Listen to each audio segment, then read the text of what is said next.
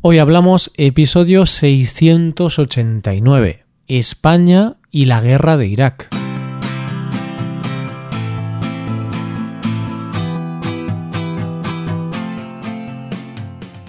Bienvenido a Hoy Hablamos, el podcast para aprender español cada día.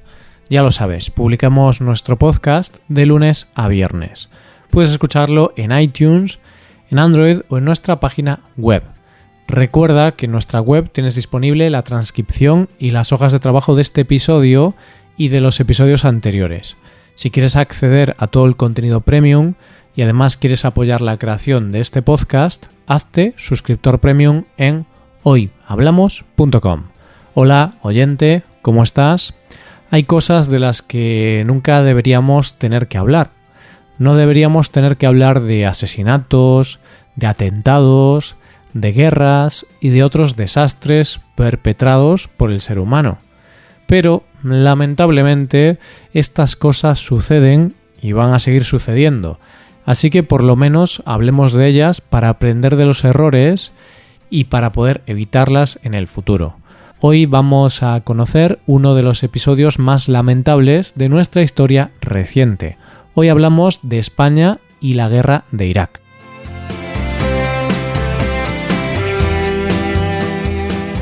La semana pasada hablamos de la importancia que tuvo la guerra de Irak para el gobierno de Aznar, porque por un lado tuvo la oposición de gran parte de la población española, y por otro lado pudo ser una de las razones por las que Al Qaeda realizó los atentados del 11M.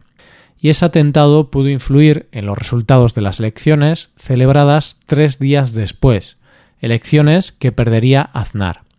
De cualquier manera, nos parece interesante hablar un poquito sobre el conflicto armado más impactante del siglo XXI. Estamos en un mundo donde la violencia es moneda de cambio, asesinatos, masacres, guerras, y hay guerras que ni siquiera salen en las noticias. Guerras en sitios olvidados de la mano de Dios y que al no ser interesantes para ningún país, pues no tienen cobertura mediática. Hoy día parece más fácil lanzar una bomba que sentarse a hablar. Las guerras jamás deberían ser la solución de nada, pero una guerra es más grave cuando se hace engañando y mintiendo sobre las razones de esa guerra.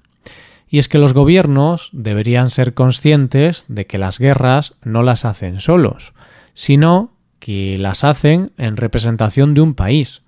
Así que si van a mandar a un país entero a un conflicto armado, lo menos que podían decir es la verdad. La guerra de Irak de la que vamos a hablar hoy fue una guerra ideada por George Bush y apoyada por Tony Blair y José María Aznar, entre otros. Esta guerra se basó en una razón, la posesión de armas de destrucción masiva por parte de Irak. Es decir, esta fue la excusa para invadir Irak. Digo que fue la excusa porque años más tarde ninguna investigación pudo encontrar pruebas sobre la posesión de ese tipo de armas. La guerra de Irak comenzó oficialmente el 20 de marzo de 2003 y terminó el 18 de diciembre de 2011. Para iniciar esta guerra se dijo que Irak tenía armas de destrucción masiva, por lo que había incumplido el convenio de 1991. ¿Qué convenio era este? En 1991, cuando terminó la Guerra del Golfo, el Consejo de Seguridad de las Naciones Unidas hizo que Irak pusiera fin a todos sus programas de desarrollo de armas nucleares, químicas, biológicas y misiles de largo alcance y también destruyó todo su arsenal. Pero algunos países tenían sospechas de que Irak no había cumplido eso. Algunos países creían que Irak tenía armas de destrucción masiva y creían que por lo tanto Irak era una amenaza para el mundo. Esto nunca estuvo probado y más tarde se supo que las pruebas habían sido manipuladas y no existían testimonios reales y verídicos de la presencia de esas armas. Esa intervención militar no estuvo apoyada por el Consejo de Seguridad de las Naciones Unidas porque consideró que no había pruebas suficientes para comenzar esa guerra y consideraban que lo mejor que se podía hacer era realizar inspecciones para encontrar esas armas. Finalmente se produjo la invasión y hay que decir que no encontraron una resistencia feroz. ya que el 9 de abril entraron los tanques estadounidenses en Bagdad con relativa facilidad y el 1 de mayo el presidente George W. Bush declaró el fin de los principales combates. Como para el presidente norteamericano aquello nunca fue una invasión, sino una liberalización, una vez que el régimen de Saddam Hussein fue derrocado, fue impuesto un gobierno provisional por parte de estadounidenses y británicos. Se creó para ello la Organización para la Reconstrucción y Ayuda Humanitaria de Irak. La guerra fue atroz, hubo mucha violencia, provocó luchas entre etnias y aunque después de la guerra el país volvió a tener un gobierno formado por iraquíes, las luchas no cesaron.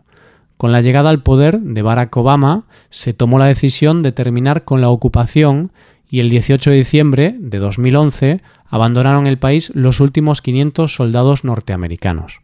Después de la guerra, Irak quedó en pésimas condiciones, ya que el país vivía oleadas de ataques terroristas, luchas entre etnias y una guerra civil.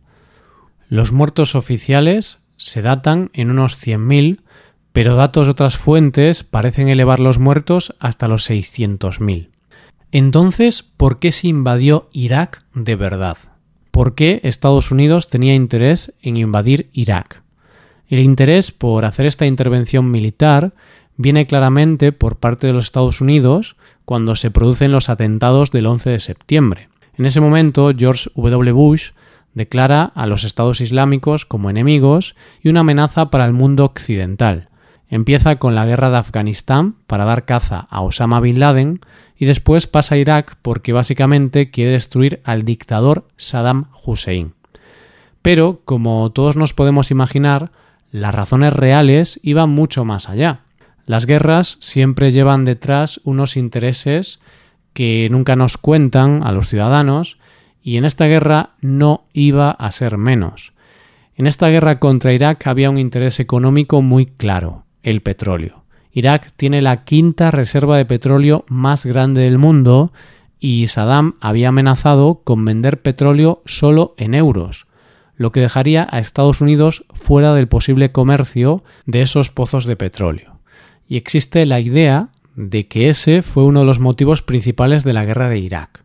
Es decir, la idea era quitar a Saddam no porque les importaran los derechos humanos o porque fuera un dictador, sino para coger una parte del pastel de los pozos de petróleo de Irak. Esta es una teoría, ¿vale? Pero hay que recordar que esta invasión no la hizo solo Estados Unidos, sino que la hizo con el apoyo de otros países, de los que podemos destacar Reino Unido y España.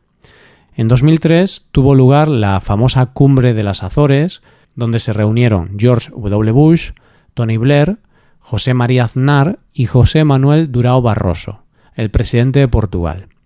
En esa cumbre decidieron invadir Irak.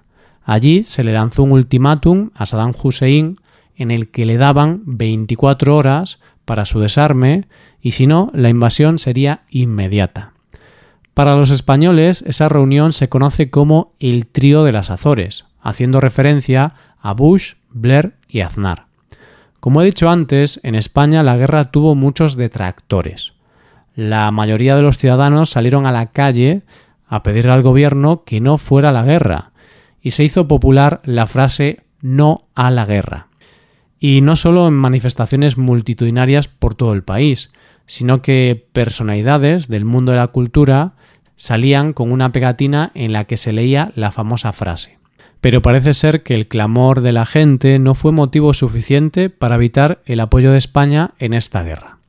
Esto trajo consigo que España se convirtiera en objetivo del terrorismo islámico y a raíz de esto se produjeron los atentados del 11 de marzo de 2003 en Madrid. Aznar sabía muy bien que no podía decir que Al Qaeda era el responsable, así que lo negó hasta la saciedad, mintiendo a los ciudadanos. Posiblemente por esta razón perdió las elecciones que terminaría ganando José Luis Rodríguez Zapatero. Y es que la verdad es que es bastante injusto que al final siempre son los políticos los que toman las grandes decisiones sin importarles que las consecuencias las vamos a pagar los ciudadanos. Con el cambio de gobierno en España, el 18 de abril de 2004, Zapatero ordena que los soldados españoles abandonen Irak y al final de mayo los soldados regresan, habiéndose dejado allí la vida 11 soldados españoles. Pero al final la verdad siempre sale a la luz. En 2016 sale a la luz el informe Chilcot, en el que se evidencia que Aznar sabía que no había armas y aún así fue a la guerra. Ese informe también afirma que Aznar y Blair acordaron hacer una campaña de comunicación de cara a la ciudadanía para mostrar a los ciudadanos que habían hecho todo lo posible para evitar la guerra. Este informe también dice que ellos sabían de la amenaza de Al Qaeda y que eliminaron de todos los documentos cualquier referencia al petróleo. Una guerra nunca debería producirse, nunca, pero menos aún basada en mentiras de las que los responsables son plenamente conscientes. Por supuesto, oyente, tengo que aclarar que en este episodio hablamos de la guerra de Irak con un tono un poco crítico, es verdad, pero no defendemos a Saddam Hussein, porque es obvio que el dictador tenía un gran historial de matanzas e hizo muchas cosas malas. Pero lo que hoy hemos visto es que para llevar a un país a la guerra hacen falta más que conjeturas o suposiciones. Necesitamos pruebas y hechos demostrados y verídicos. Y en el caso de la guerra de Irak hubo muchas mentiras y manipulaciones.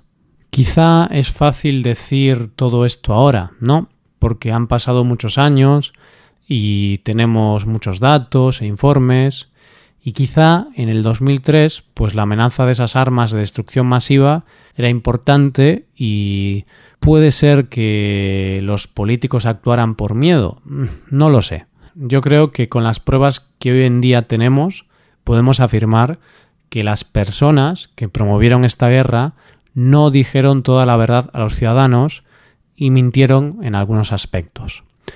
No sé si el episodio de hoy ha quedado demasiado serio, político o sesgado. De hecho, oyentes, creo que me arrepiento un poco de haber hablado de este tema. El tema de la guerra es complicado de tratar hay opiniones muy diversas y evidentemente este episodio de hoy es mi visión sobre el conflicto.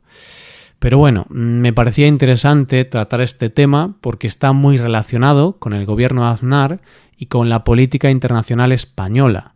Y como este último mes hemos estudiado cosas sobre la política española, la guerra de Irak forma parte de esa historia reciente. Al final hay que tener en cuenta que esta es mi visión personal sobre la guerra, apoyada en evidencia, por supuesto, pero está claro que otras personas pueden analizar este conflicto desde otra perspectiva.